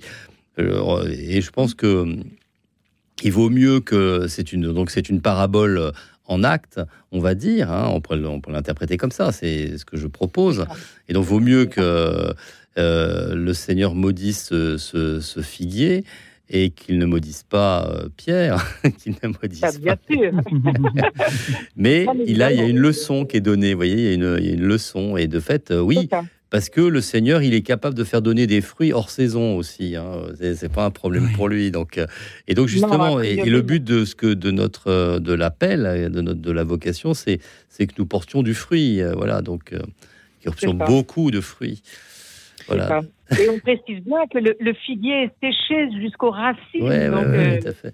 c'est profond. Euh, Anne, Oui, il y a- ouais. je, je crois qu'il y a euh, un, un- d'autres fruits dont vous vouliez nous dire quelques mots ce soir. Alors ça, c'est une fécondité euh, ou des fruits d'ordre plutôt euh, artistique et spirituel. Mais aujourd'hui, je ne sais pas si vous le savez, c'est nous fêtons l'anniversaire de notre cher Michael Lonsdale que vous devez connaître. Euh, c'est la date de son anniversaire de naissance. Il est décédé il y a deux ans, mais il aurait eu aujourd'hui 92 ans. Donc, on, je sors de l'église Saint-Léon où nous avions une messe d'action de grâce et nous préparons à sa mémoire, en hommage à Michael Lonsdale, donc un festival de la beauté qui aura lieu euh, ce week-end de Pentecôte, le vendredi, le samedi et le dimanche au théâtre et à l'église Saint-Léon. Voilà. Et ben, je suis contente de vous le partager, oui, bien sûr. C'est un fruit, c'est un fruit. Ouf, un beau fruit. un beau fruit avec, euh, on aura le, le vendredi soir un très beau spectacle sur euh, Mariam, la petite arabe, cette sainte qui a eu tant d'aventures avec le ciel. Et puis on aura le, le, le samedi, euh, en hommage à notre ami, à notre cher Michael Lonsdale, la, la projection du film Des hommes et des dieux, euh, suivi d'une table ronde un petit peu euh, sur euh, à la fois le, le, le contenu de ce de ce beau film et puis le euh, cet acteur Michael qui, qui a magnifiquement bien interprété euh, le rôle de frère Luc. Donc euh, cette table ronde, il y aura donc monseigneur Le Gall qui sera euh, l'archevêque émérite de Toulouse qui est sera parmi nous pendant tout le tout le week-end. Et puis euh, d'autres invités aussi, un ancien diplomate, euh, Daniel Passerias, mon mari, etc. Et puis on aura notre messe d'artistes qui sera la messe de Pentecôte, donc que l'Esprit Saint souffle, j'ai envie de dire. Et puis le soir, on aura le un concert avec euh, que des jeunes, une quarantaine de jeunes, le réseau Picpus. Merci Anne pour, euh, pour tout ce que, toute, cette, programmation. Merci de, jouer le jeu à la fois de cette émission et d'en profiter pour euh, euh, nous parler de, ce festival de la beauté à Paris qui aura lieu donc du vendredi 26 au dimanche 28 mai, mais c'est très bientôt, c'est après-demain. Anne, merci de nous avoir parlé, d'être passé du figuier desséché à l'arbre qui continue à porter du fruit avec cet hommage à, Michael Lonsdale, à, toute son œuvre. Vraiment, merci, merci beaucoup de, de ce partage. C'est avec plaisir, Anne. Merci beaucoup pour euh, votre témoignage de ce soir et merci euh, à tous ceux qui continuent à, nous appeler. Euh, je m'amuse, pardon, de, de voir qu'au début d'émission, nos auditeurs semblaient indécis et là, ils sont très nombreux à nous appeler pour réagir. Merci encore à vous, Anne. Merci à Damien qui nous rejoint à présent. Bonsoir, Damien. Bonsoir. Bonsoir. Bonsoir. Bonsoir. Moi, je, je, il y a- une phrase dans, dans la Bible qui m'interpelle énormément. Euh, c'est euh, porter les fardeaux les uns des autres et accomplissez ainsi la loi de Christ. Moi, cette phrase, elle me, elle me touche énormément parce que je suis, un- je suis ancien soldat, en fait. Je suis ancien soldat, je suis allé euh, sur une guerre civile. J'étais censé soigner euh, des, des gens sur place. J'ai assisté à des, à des scènes d'horreur. Et en fait, je me demande ce que j'ai fait au Christ pour porter ce fardeau depuis des années. Et j'arrive pas à avoir la réponse, en fait, au fond de moi, et je lui en veux. Je lui en veux, en fait, de me faire porter cette lourdeur au quotidien, toutes ces nuits. Damien, merci pour euh, votre témoignage euh, vibrant de, ce soir. Nous avions eu jusqu'à présent des auditeurs qui, nous parlent de passages de la Bible qui ne s'approprient pas parce que leur semble euh, étrange ou surprenant. Et, vous, vous nous parlez d'un passage qui, qui vous semble même franchement injuste parce que vous, le vivez dans, votre chair et on le comprend à, votre émotion. Damien, merci pour ce que vous avez fait là où vous étiez, comme soignant, pour toutes les personnes à qui vous avez prêté secours euh, lors, de, lors de ces combats. Et merci de, de nous dire comme parfois il peut être euh, douloureux de lire euh, ce qui est écrit dans, dans le livre dont nous parlons ce soir. Restez avec nous, Damien. Père Jérôme Bascoul, que, ressentez-vous en entendant les paroles de Damien? Bien, beaucoup d'émotions. Je suis merci de- de- de- de- d'avoir pu porter ce, ce témoignage. C'est vrai que voilà, oui, des paroles euh, de notre Seigneur, euh, euh, voilà que, vous vivez, que vous avez vécu et que et que vous ce, fardeau est trop lourd à Porto. Nos, nos- oui, il y a des hommes et vous en êtes qui ont des, fardeaux trop lourds à, porter.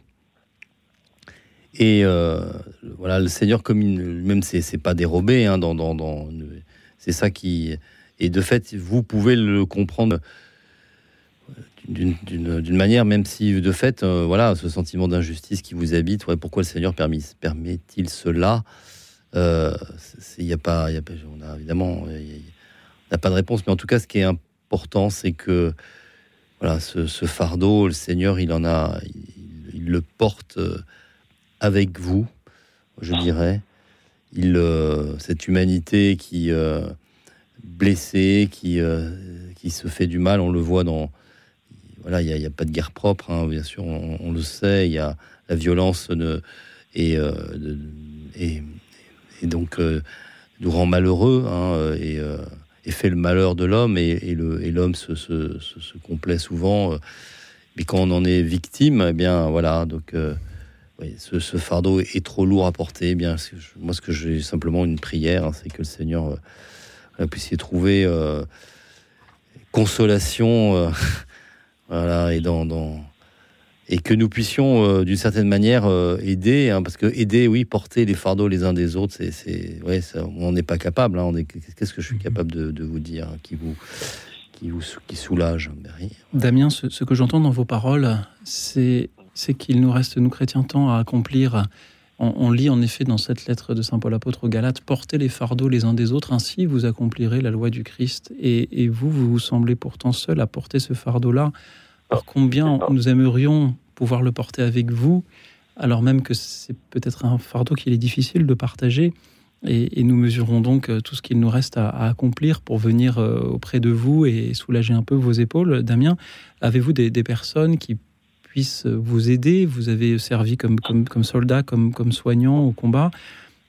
N'y a-t-il pas dans nos armées des, services qui sont là pour vous aider? Malheureusement, malheureusement, je, dirais que la- l'armée, une fois qu'on en est sorti, on, nous laisse un peu à l'abandon.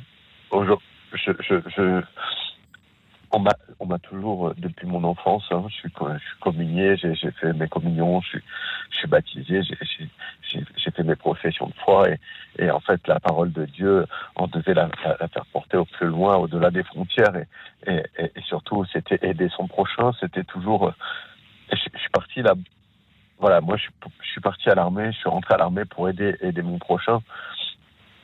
Et, et c'est vrai que quand on est revenu de là-bas, on s'est senti seul, euh, sans aide. Et, et c'est vrai qu'aujourd'hui, en fait, euh, on se dit, mais pourtant, j'ai essayé, j'ai essayé de- de- d'aider les autres, j'ai essayé de, de, de faire tout ce que je pouvais, mais aujourd'hui, je porte cette lourdeur, en fait, avec moi au quotidien. Malheureusement, euh, notre vie en pâtit euh, en permanence. J'ai beau me rapprocher de lui, essayer de lui demander des réponses, mais, mais je sais pas ce qu'il attend, en fait. Dam- Damien, je, je suis certain que parmi les, les milliers d'auditeurs qui nous écoutent, euh, tous sont touchés par vos paroles et tous aimeraient pouvoir porter avec vous euh, ce, ce fardeau-là, euh, même s'il est, encore une fois, difficile à, à partager. Quelques versets plus bas, je lis Ne nous lassons pas de faire le bien. Je vous souhaite, cher Damien, de retrouver le moyen de, de continuer à faire le bien et de ne pas vous en lasser. Vous savez, j'ai continué à soigner les gens. Ça fait, ça fait plus de 15 ans que, que je suis ambulancier au SAMU. Et je suis aide, j'ai arrêté pour être, après le Covid, pour être euh, aide-soignant auprès des personnes âgées. J'essaie de, de les porter jusqu'au bout, en fait. Mais c'est vrai que c'est pas une souffrance. Ce que j'ai vécu à l'armée est une souffrance, en fait, et, et un fardeau que je porte. Et c'est vrai que c'est, j'ai pas pu accompagner ces gens, en fait, comme, comme Dieu aurait peut-être voulu que je les accompagne. Je suis Et- sûr, et- Damien, oui, que vous avez fait de votre mieux. Hum. Damien, merci d'avoir été avec nous ce soir pour, euh, pour nous redire comment euh, la lecture des, des Écritures n'est pas seulement pour, euh, pour nous de, quelque chose d'abstrait, comment ça peut nous toucher dans, dans notre chair et être, être, douloureux. Je ne m'attendais pas, en choisissant ce thème, à ce que nous ayons un témoignage au- aussi fort du, du désagrément que l'on peut subir en lisant les Écritures. Merci Damien du fond du cœur d'avoir été avec nous. Merci au, au groupe Pentatonix qui euh, va interroger maintenant une personne qui aussi a, porté, a porté, alors non pas un fardeau, mais un enfant, et, lui demande si, si elle savait tout ce qui allait advenir. Pentatonix chante Mary, did you know? Écoute dans la nuit, une émission de Radio Notre-Dame et RCF.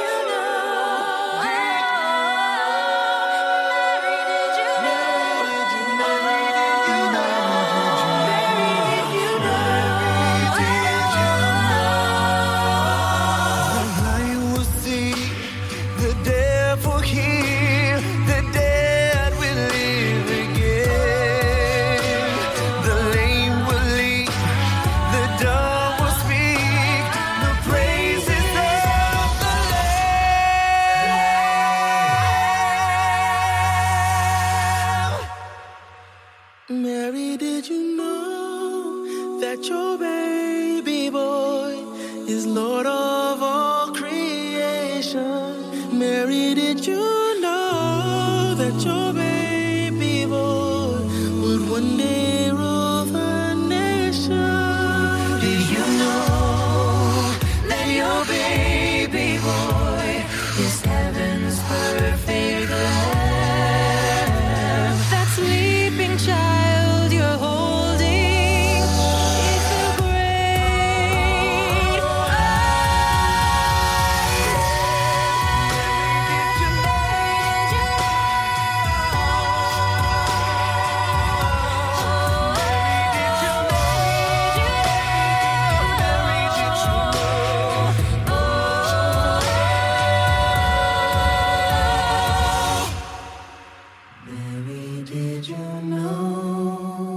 Marie, savais-tu que ton enfant nouveau-né un jour marcherait sur l'eau? Savais-tu qu'un jour euh, il sauverait les fils et les filles? Marie, savais-tu euh, tout cela? Savais-tu qu'il donnerait la vue à un homme aveugle? Savais-tu qu'il calmerait la tempête de sa main? Voilà la question posée par Pentatonix à Marie dans ce qui euh, ce chant qui nous interpelle aussi. Merci aussi à tous les auditeurs qui nous interpellent et en particulier à Damien que nous avions juste avant la pause. Damien qui a été euh, soignant au combat quand il était euh, quand il servait sous les drapeaux et qui est traumatisé par ce qu'il y a vécu et par cette phrase de la lettre euh, aux Galates portez les fardeaux les uns des autres. Puissions-nous porter mieux les fardeaux euh, les uns des autres. Je crois qu'Olivier peut-être euh, euh, pourra nous en parler. Bonsoir Olivier.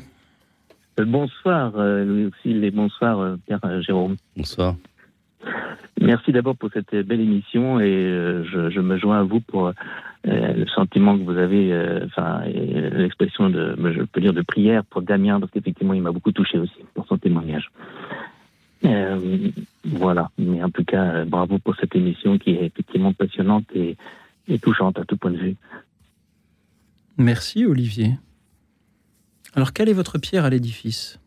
Ah, eh bien, écoutez, euh, pour tout vous dire, j'ai eu l'occasion de rencontrer euh, incidemment un, un monsieur dans un musée, voyez-vous, qui m'a abordé. On parlait, comme on a parlé très rapidement, on a parlé, on a parlé de, de religion, et je lui ai fait part de, de ma foi en Jésus-Christ, amour.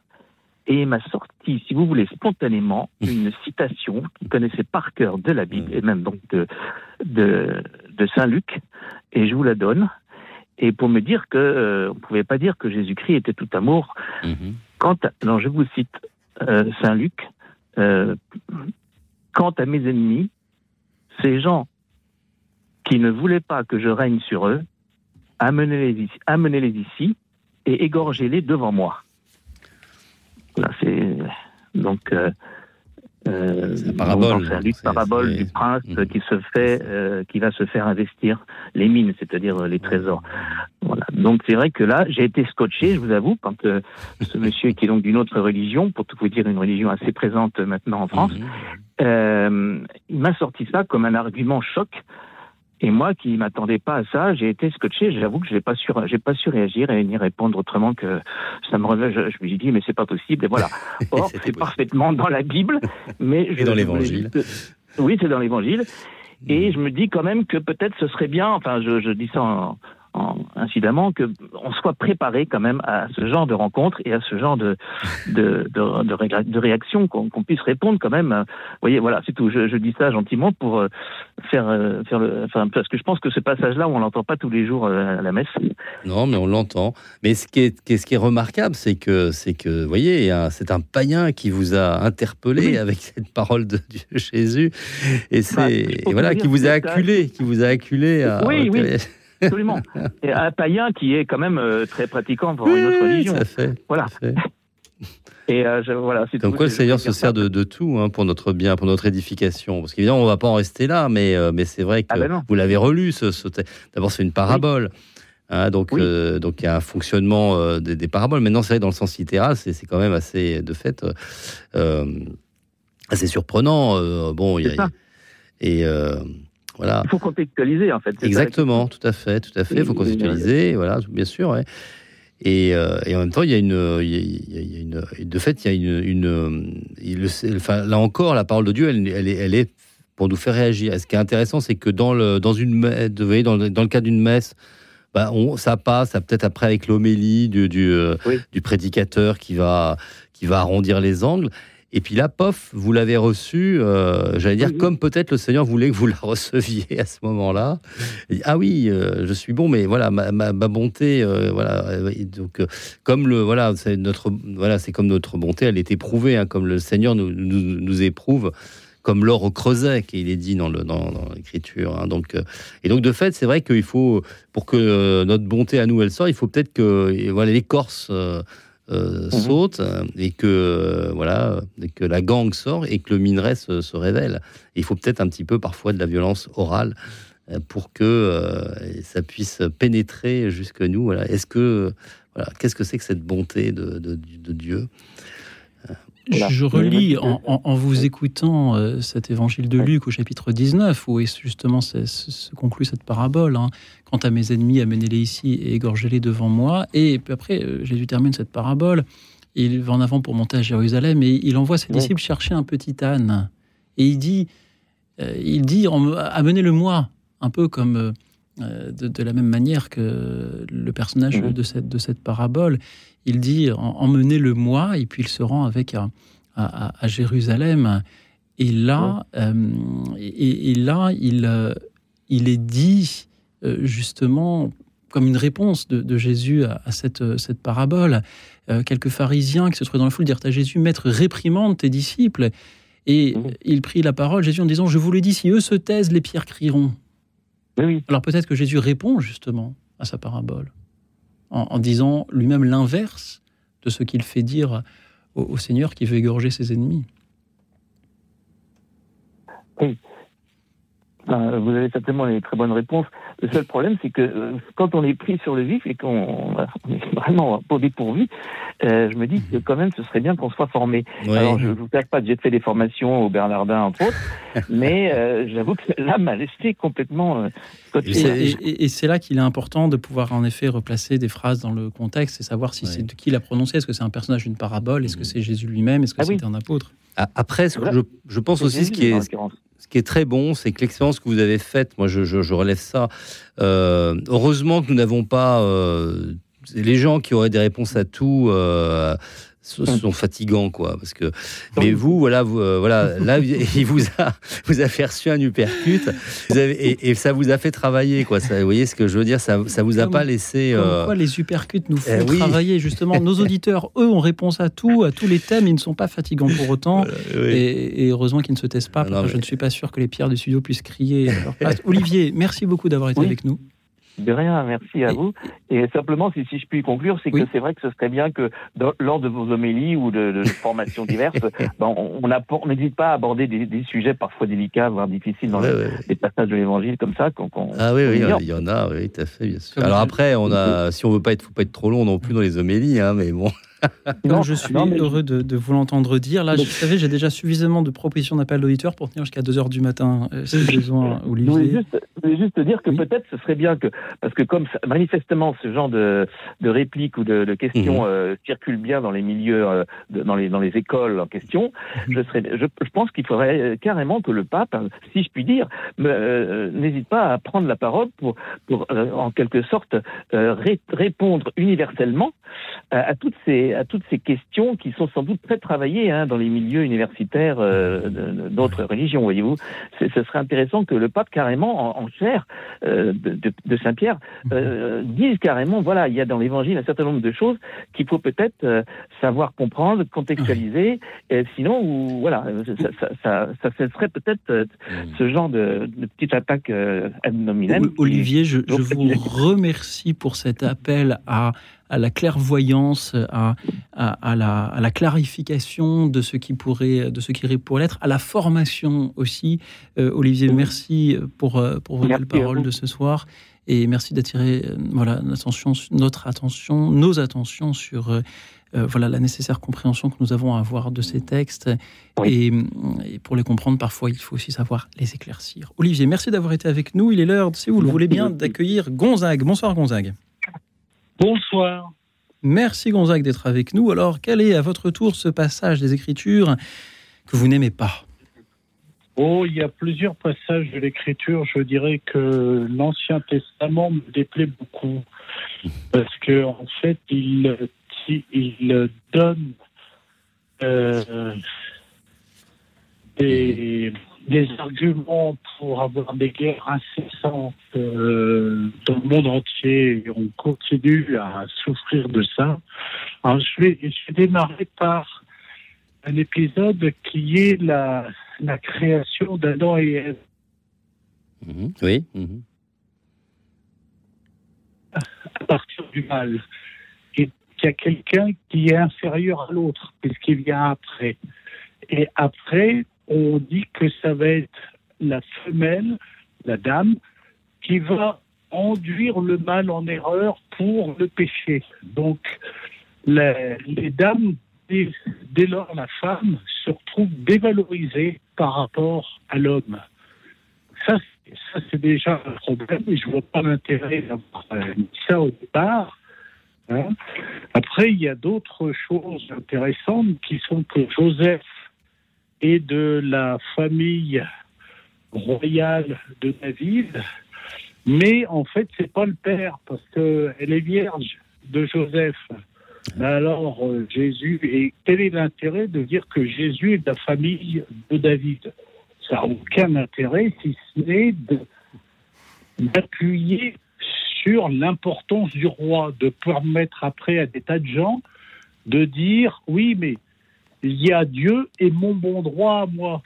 Ça existe encore là. Je crois qu'il y a eu un truc à Londres là-dessus avec un avec quelqu'un qui a pris une grosse couronne sur la tête là. Ouais, ça me dit quelque chose. Après, si on prend, si on prend Abraham, euh, combien de guerres ont pu être justifiées par le fait que Abraham, il avait trouvé le Dieu unique. Mais c'est curieux parce que les Zoroastriens, ils sont du côté dur, hein.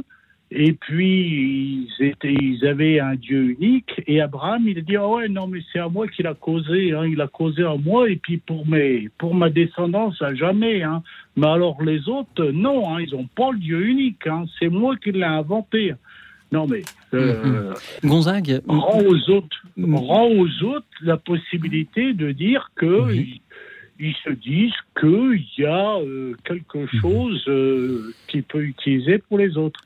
Gonzague, Après, merci pour, pour, Abraham- pour tout ce que vous nous dites et on, on voit que vous avez médité ces sujets, que vous avez un, un- un désir de, de comprendre et, et un désir d'une critique qui soit, qui soit juste. Merci car vous nous citez différents passages, différents livres, aussi bien dans, dans, dans la Genèse que effectivement dans le, le Nouveau Testament. Euh, Père Jérôme, le Père Jérôme Bascoul, en vous écoutant, a, a dégrafé son col romain. Euh, Père Jérôme, que vous inspire euh, ces paroles de, de Gonzague qui, euh, qui, là encore, se, se sent inspiré à l'idée de, de pointer tous ces passages qui, qui l'interpellent. Ça, ça montre bien que, de fait, le- Dieu prend un risque en, en parlant à l'homme. Donc, dès la Genèse, il pourrait s'en repentir, mais il, ira jusqu'au bout en, en- donc avec son dessein bienveillant euh, pour, euh, pour l'humanité qu'il a créée et qu'il aime, pour laquelle il, a- s'est donné. Donc, je crois que, de fait, on peut justifier euh, tout euh, avec... euh, euh, voilà, ça, euh, tout peut être, euh, on, peut tout prendre pour justifier nos propres euh, péchés. hein, On peut, ça, a été dit euh, au début de l'émission. Donc, euh, y compris l'écriture.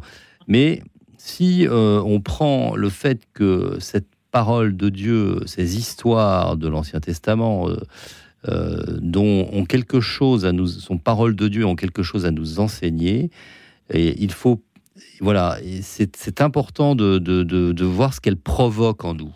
Elle provoque des, affects, elle provoque de, l'incompréhension. des- Et, mais il faut euh, faut pas en rester là, parce que euh, les textes, encore une fois, euh, ce sont pas écrits au hasard, même, je veux dire, au, sens du génie humain qui les a composés, et euh, évidemment avec l'inspiration divine.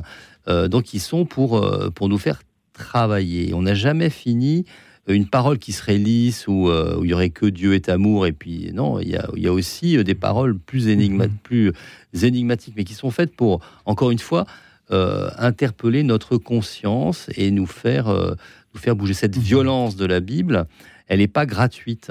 Si elle nous est racontée, c'est pas euh, c'est pas de manière gratuite. Elle raconte euh, autant euh, nos, euh, les, les merveilles de Dieu. Alors Dieu parfois est un, est un guerrier, c'est très surprenant.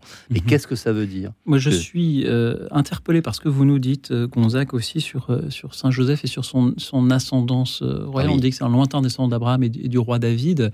Et, et vous nous dites, mais quel est l'intérêt de dire cela alors qu'il n'est pas le, le père biologique de, de Jésus? Et ce qui m'interpelle dans ce que vous nous dites, Gonzague, c'est que vous émettez une hypothèse sur les raisons pour lesquelles il importait à l'auteur de, cet évangile de nous dire pourquoi. Et je crois que lorsque nous avons à nous, nous confronter à un texte ou à un savoir, que ce soit l'évangile ou toute autre chose, il faut nous poser la question de la méthode avec laquelle il a été écrite. Et en cela, Gonzague, je vous remercie de nous avoir interpellés. Pardon de n'avoir que deux heures d'antenne. Je vous, je vous remercie encore une nouvelle fois, Gonzague, pour, pour votre appel. Et je vous propose d'écouter Jean depuis Ajaccio. Bonsoir, Jean. Alors, euh, euh, bonsoir d'Ajaccio. Alors, j'ai deux choses tout à fait différentes à vous dire. Bon, premièrement, à propos des passages de l'Évangile euh, qui, qui peuvent euh, gêner, comme on disait tout à l'heure, je- ce n'est pas personnel, mais je me souviens d'un monsieur lors d'une réunion de Vivre ensemble l'Évangile, qui, qui c'est des années ont passé, des décennies ont passé, qui, qui, n'est- qui était choqué par le, le passage de Luc 13, les premiers versets, où il est question de, de- d'une tour qui s'est écroulée, de, de- de juifs qui ont été euh, persécutés par Pilate, et où, où Jésus répond, si vous ne vous convertissez pas, vous périrez tous de la même façon, alors ça ne lui plaisait pas du tout. Voilà. Merci. Ça, c'est ma première. le premier euh, point, ouais, ce que je voulais. Alors, je voulais vous dire autre chose. euh, après, vous me répondez à tout si vous voulez bien. Je réagis un peu à ce qu'a dit Patrice, je crois, à propos d'Abraham et, et de, de la chair que Jésus nous donne, et- et, euh, de sa chair et de son sang qu'il nous donne à boire. Ce sont quand même les mystères les plus importants de, l'axe principal de notre foi, et, et- et- donc il faut quand même euh, aller au fond des choses. Le, le- le- lorsque Abraham, euh, lorsque Dieu de- demande à Abraham de donner son fils, après Dieu fait pareil, il nous donne son fils, et son fils s'incarne, il prend notre chair. Et pour prendre notre chair, après Jésus a bien précisé, quand, quand, il, dit au- quand il dit à ses disciples dans Saint Jean, euh, si vous ne mangez pas ma chair et ne buvez pas mon sang, vous ne pouvez pas vivre, avoir la vie. Bon, mais, mais ah, c'est à la fin de l'évangile de Jean qu'on, euh, ou c'est dans les autres évangiles finalement, que, que, que l'on comprend que Jésus institue l'Eucharistie, qui nous donne son corps et son sang sous, sous la forme du pain et du vin, que, que l'on que l'on consomme. On mange vraiment le corps et le sang du Christ. Et, et, c'est, et tout, tout cela, entre ce qu'a dit Abraham, ce que Dieu demande à Abraham et, et, le, le, le, ce, ce, ce, ce qui est le, le, mystère de l'Eucharistie, c'est, c'est le, point commun à mon humble avis, c'est la résurrection. Nous sommes appelés à la résurrection de la chair et non pas à l'âme immortelle et basta. Vous comprenez Voilà, je vous laisse me remettre. Ah, mais non, vous avez donné des réponses. Oui, oui, non, non, c'est lumineux. Vous avez une très bonne, vous avez fait très bien le lien donc euh, entre le, le sacrifice euh, et quel est ce, qu'est-ce que c'est que ce sacrifice euh, que Dieu, voilà, que qui est à- notre bénéfice, en notre faveur hein, de, de- de Jésus, qui nous donne son corps et comment de la manière dont il, dont il nous, et nous donne son corps et comment Saint Jean, qui ne raconte pas l'institution de l'Eucharistie, eh bien, euh, de fait, fait un commentaire de- des- autres évangélistes de, ce point de vue-là. C'est la réalité du corps et du sang du Christ qui nous sont donnés pour, notre, pour la vie éternelle. Et vous avez parlé de la résurrection. Non, vous avez bien saisi. euh, voilà, donc vous vous êtes laissé interpeller par l'écriture et, euh, et voilà, et, ça fait, vous, nous fait, permettez d'approfondir notre foi et de la nourrir. Merci en tout cas. Merci beaucoup, euh, Jean, d'attirer notre attention encore une fois sur, euh, sur ces passages, euh, parmi eux donc l'évangile de Jésus-Christ selon saint Luc, sur ce, voilà, ce massacre subi par, par les Galiléens. Il y en a bien des passages dont on pourrait parler ce soir. Je vous propose une petite pause musicale avec un autre passage de l'évangile qui, lui, nous ira très très bien, le cantique de Siméon. Maintenant, Seigneur, tu peux laisser ton serviteur s'en aller. C'est ici mis en musique dans un motet de Mendelssohn. Écoute dans la nuit, une émission de Radio Notre-Dame et RCF.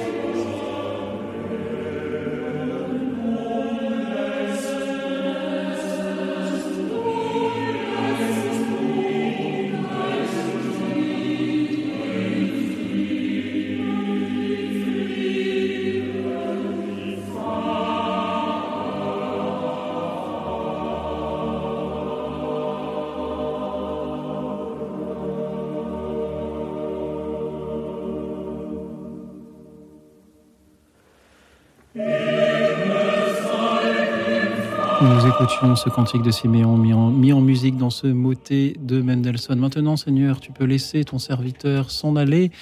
Mais nous qui sommes avec le Père Jérôme Pascoul, un peu les serviteurs de cette émission, il nous reste quand même quelques minutes avant que nous nous en allions, quelques minutes qui nous permettront d'écouter euh, Philippe de Strasbourg. Bonsoir Philippe. Oui, bonsoir.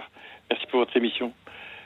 Alors moi, je, effectivement, j'ai des passages dans l'Évangile que je trouve que je comprends pas. Surtout, je sais pas ce que je trouve dur, je les comprends pas parce que, mais je relativise parce que je me suis dit toujours, de toute façon, ils peuvent pas remettre en cause l'affirmation fondamentale de la Bible que Jésus, est- que Dieu est amour. Voilà.